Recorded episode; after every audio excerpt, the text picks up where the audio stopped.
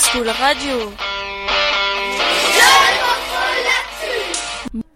Bonjour Madame André, vous êtes étudiante en accueil relations clients usagers. Pourquoi est-ce que vous avez décidé d'être là aujourd'hui?